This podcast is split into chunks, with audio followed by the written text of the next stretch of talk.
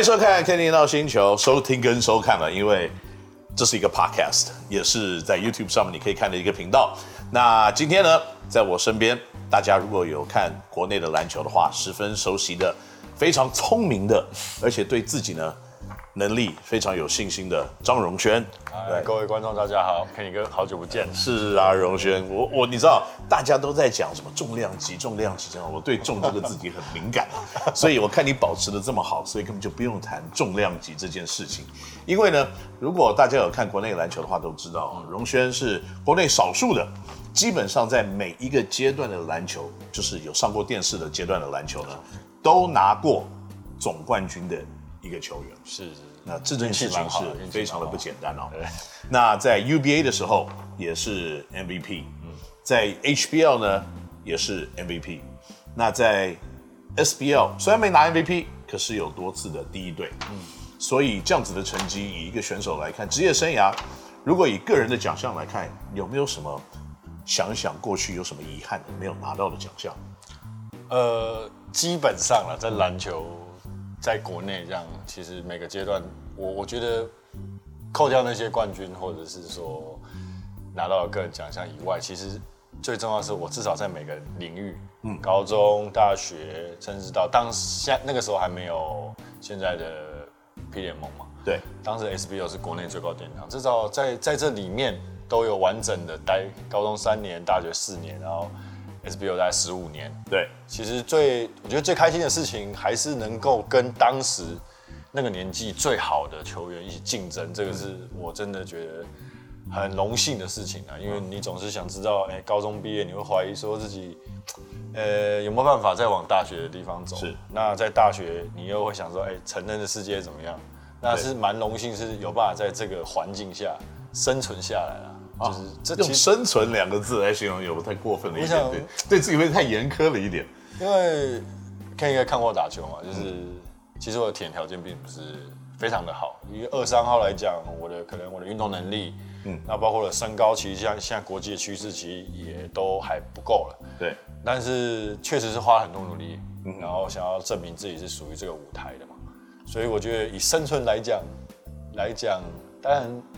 确实是需要。不管是现在任何的球员都这样子，你必须要很努力才有机会站在这个舞台上。不管是 SBL 或者是现在职业联盟都一样。对啊。的确啊，因为其实这个观众朋友们要了解一件事啊，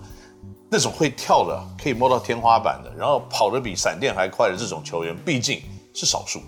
而且虽然他们是很显性的，他们是一个突出的篮球球员之外，他们可能对大家的对他们的期待性很高的。那像荣轩完全就是技巧性、智慧性的球员，那以自己的技巧还有思考的方式取得得分的机会啊。那像这样子比较属于不是这种比较属于不是显性的这种篮球的运动选手。那以这样子的一种姿态，当时你为什么会被从金门发掘到跑来新荣高中呢？嗯，最早是在金门打球嘛，大概国中的时候，嗯、那。歪打正着啊，田田本一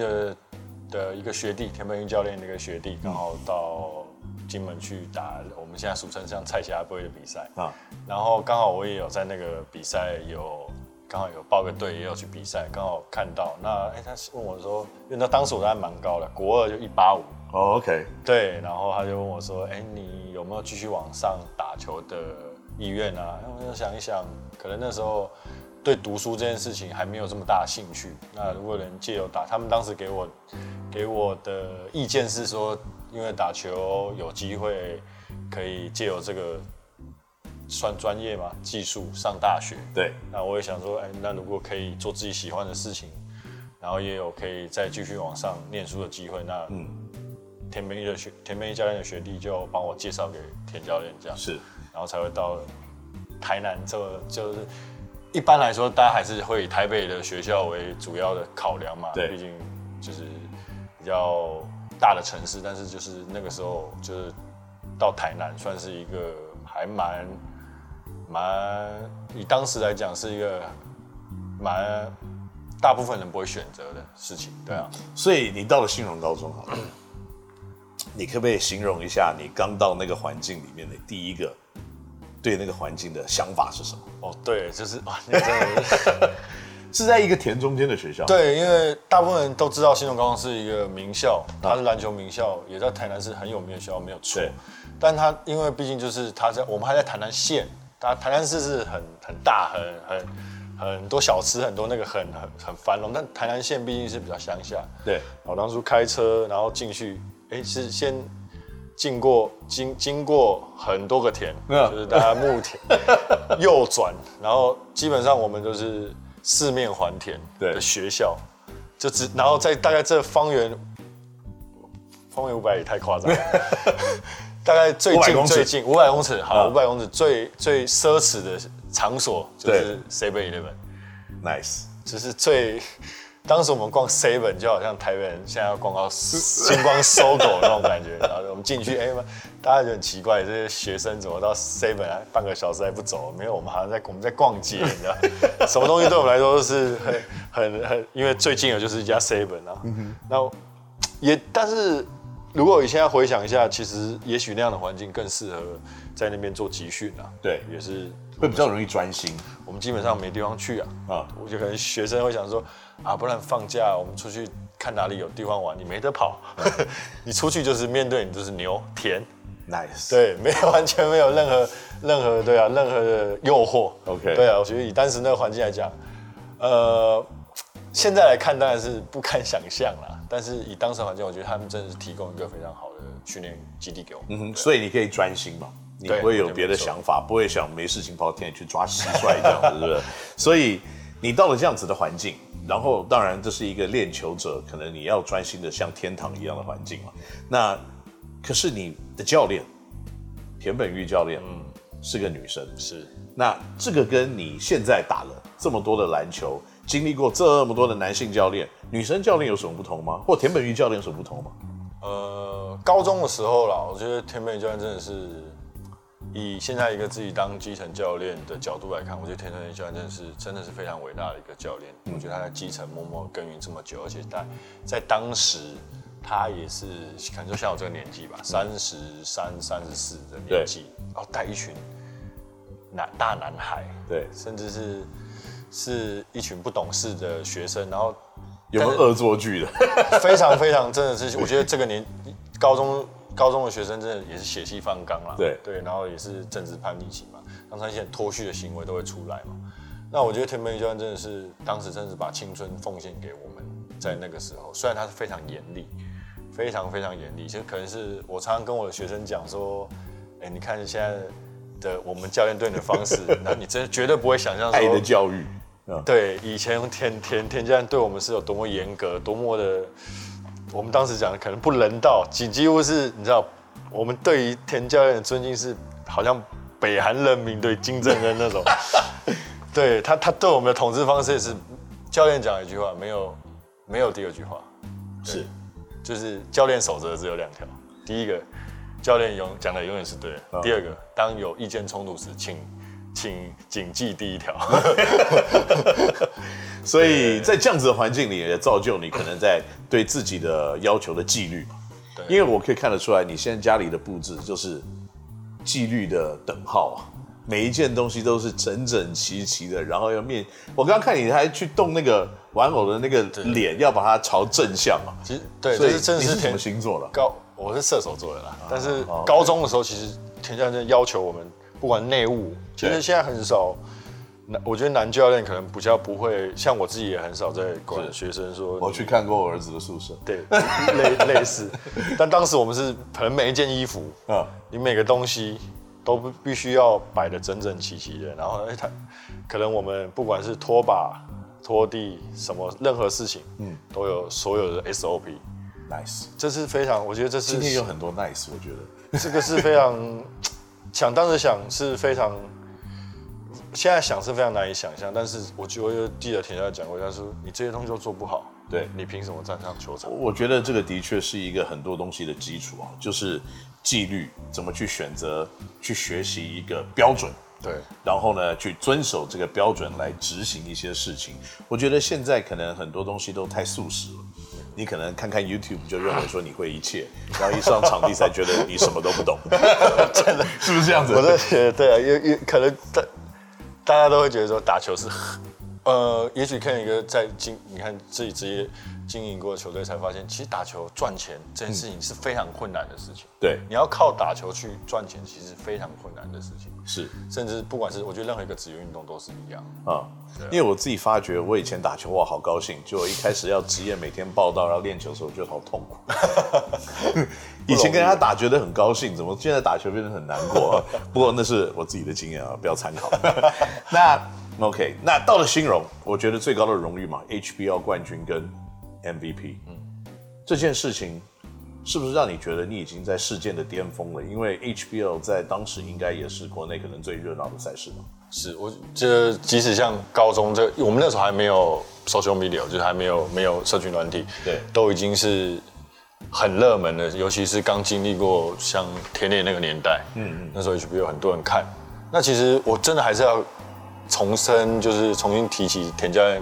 对我的教导啦，因为当时就像 Kenny 哥讲，我们当然可能会有点大头症，可能会有人觉得说，哎，自己好像不可一世。但是他其实在我，我还记得我要高中要离开，然后我们拿冠军 MVP，好像一切很意气风发的时候，他还是会告诉我们说，哎，龙轩上了大学一切都不一样，你要从头开始。对，这些东西都是你的经历，那经历很好，但是不要让它成为你的阻碍。对对这件事情，所以其实当下拿到 MVP 这件事情之后，其实我有我其实有记得田教练告诉告诉我这件事情，所以我考上大学，在大学打球的时候，也是把自己当做一个重新的学习的球新开始。对对，因为说真的，篮球选手跟很多东西都一样，就是当你觉得你够的时候，你就停止进步。那其实高中拿到冠军 MVP 真的是不简单的事。因为那个不只是能力跟实力的一个展现，还要靠很多不同的运气，真的运气占大部分，各式各样的 运气占大部分。对，那你的运气一定很好，因为到了 UBA 以后，UBA 那个时候应该跟 SBL 还没有分开嘛，对不对？还没分开，还没。那所以在那个环境里面有各式各样国家队的球员还在这个环境里面打滚，那你怎么会在这个地方又拿了冠军跟 MVP 呢？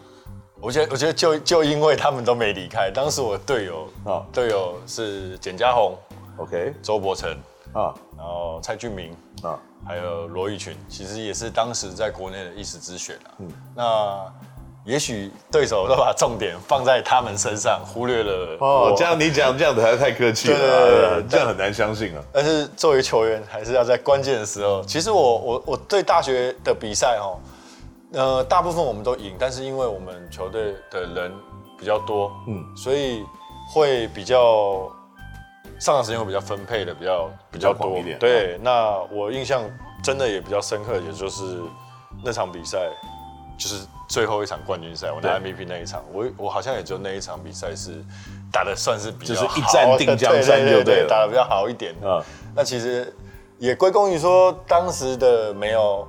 没有分级。然后又我又有这么多好的队友了，说实在是真的是如此啊，对啊。OK，那你有很多好的队友，到了 SBL 就有点不一样了，嗯，对不对？因为毕竟你在大学的时候已经这个有很好的成绩了，是，所以到了新的球队在 HBL SBL 的时候，可能刚开始球队的战力并没这么强大，嗯。所以这是什么样的一种学习？好像全队的战力非常的强大，然后拿了冠军，然后突然跑到了一个可能比较排后面半段的一个球队，那可能也是从了从新从新荣一直到了师大，可能这是一个八年的时间里面的胜利，就突然跑到一个一直输球的地方。对，后来怎么调整这种心态呢？我觉得要回到这真的，我觉得高中的田教练对我的教教导真的是。都让我运用在每个时期了。UBA 结束之后，因为我们那时候还两边打嘛，然后刚开始就是到台湾银行篮球队。那确实我们在整体组织上是不如其他球队的，那我们也比较胜场数也比较少一点。嗯，但是重新开始嘛，就是把自己放，我觉得从那个那个时候去学习，哎，你怎么输球？我们曾经还有跨季。啊，二十八连败这件事情，我觉得这个经验，我想是大部分的球员是不会有的。我觉得啊这个就叫出来出来闯啊，欠的还是要还的。你高中、大学赢太多了，对，你后面就要还人家。对，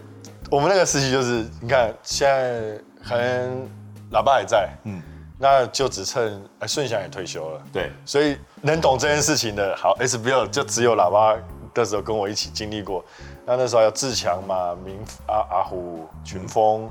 这都很 年代有有久全，但是。那现在能有这种经历的球员，我想真的是不多。那个人是非常非常难熬的时刻，嗯、但是我觉得那某种程度上，它也是一种 opportunity，你知道吗？就是它其实让你机会去让你知道说，哎、欸，这件事情不是开玩笑的。你要打球，你要靠篮球赚钱，嗯，那你必须要想办法赢啊。对，那你想办法要怎么样？你要从自己开始，你就必须要努力，努力才有机会改变这一切。要不然就是每年比赛最后一名，每年比赛最后一名。是，所以其实我我觉得这些东西都是，有时候你看看起来是一个很糟糕的经验，但是它其实都是一个机会，让你的机会变得更好。那也是因为我觉得也是因为高中的田教练教导我们很多这种观念，所以我们能够应用在自己在打球，还有追追追逐当等于说当职业球员的的的精神上面，我我可以更。更能够去调试这种状况，那一般人早就放弃了吧？对啊，谁有办法接受这种事情？是啊，对啊，真的。所以荣轩，我我是这样认为啊，就是说，可能就是在高中的时候得到了很好的基础的教育，然后呢，到了大学的时候，你可以遵守这样子一种磨练自己或者鞭策自己的方式，一种纪律，那继续的往前推进。那到了职业队以后，又碰到种种的挑战，然后继续的证明你自己。因为你在 SBL 的场合也拿过多次的第一队，对，年度最佳第一队。还有，我就一个问题啊，来来收尾就说，怎么赢两个最佳进步奖？因为我其实我应该是领赢，应该是要拿三个最佳进步奖，嗯，好吧？那个苏一，我的好好弟弟苏一静偷走了我一个最佳进步奖，就说你应该是进步完后再进步一点，然后再进步一点嘛。其实还是你突然陷入低潮，然后再进步回来，然后再陷入低潮，然后再进步回来这样子。其实我觉得这个都是像像我们这样的球员，就是你常常会遇到很多困难。我应该每个球员都遇到困难，嗯。但是拿进步奖的动力特别强烈，就是你已经到了最低点，你难道不想证明自己不是这个样子吗？嗯、我我我不相信没有一个球员不想证明自己，但是我觉得我对这件事情我是有非常非常执着的一个一个执念，就是逃。这个球季，比如说上个球季拿了冠军，然后可能可能也拿了第一队，嗯，那这个球季好，平均可能剩四分、剩五分，大家可能说，哎，你不行了，你老了，你该退休了。但这个时候我就会有一种很强烈的欲望，我要在下个球季再证明自己。是，这个是我觉得我自己当球员是可能自己比较执着的一面吧。对，那因为对，其实，在国外啊，你知道。因为国内的环境跟国外不一样，以前在国外常常有这一种，就是说我可能签了三年约，嗯，然后签了三年约以后，一签约以后就把自己数据弄得很差，然后到了第三年的时候又要签约了，那前面那个球就哇，我又变得好厉害，然后再签一个大约，对，你应该不是这个状况吧？哎，回去查一下设计师，OK，所以内行人那样，所以荣轩呢可以看得出来，就是说在。各个的场合，还有在人生几乎篮球上每一个挑战呢，都可以秉持这种呃努力向上，然后鞭策自己有纪律的生活。从他日常你也可以看得出来，这种纪律呢带到他的生活的每一部分。所以现在呢，在他人生新的阶段，到了锦和高中呢，也是用同样的方式来鞭策自己，来教育他的下一代的球员们。那我们在下一集的节目里面，就跟大家一起来分享。接下来呢，荣轩现在的。篮球教练的生活到底过得如何？荣轩，我们下次再跟大家一起见面好了，下次见，拜拜。拜拜。